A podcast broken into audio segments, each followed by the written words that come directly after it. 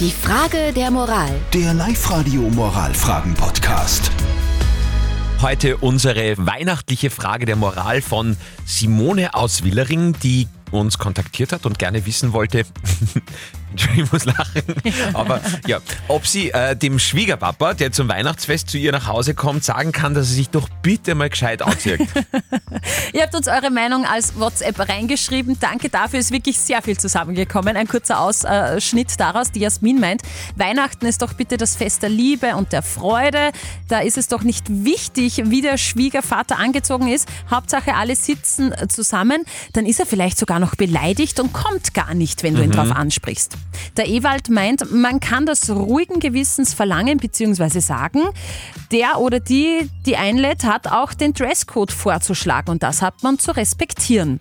Und die Dani schreibt, oh mein Gott, das ist auch bei uns eine ewige Diskussion. Unser Kompromiss seit Jahren, die Viers sind unterm Tisch, da ist es wurscht, was man anhat, also Okay. eine Jogginghose geht, aber das Oberteil soll zumindest schön sein. Das ist quasi wie beim Homeoffice, Stimmt wenn man eine Videokonferenz hat. Stimmt. Okay, das letzte Wort hat wie immer unser Live-Coach Konstanze Hill. Na, selbstverständlich kannst du es ihm sagen. Ob er es tut, ist dann wieder eine andere Sache. Ja, das stimmt. Okay. Äh, falls ihr auch eine Frage der Moral habt, äh, schreibt uns herein. Am besten über unsere Live-Radio-Facebook-Seite. Die Frage der Moral. Der Live-Radio Moralfragen-Podcast.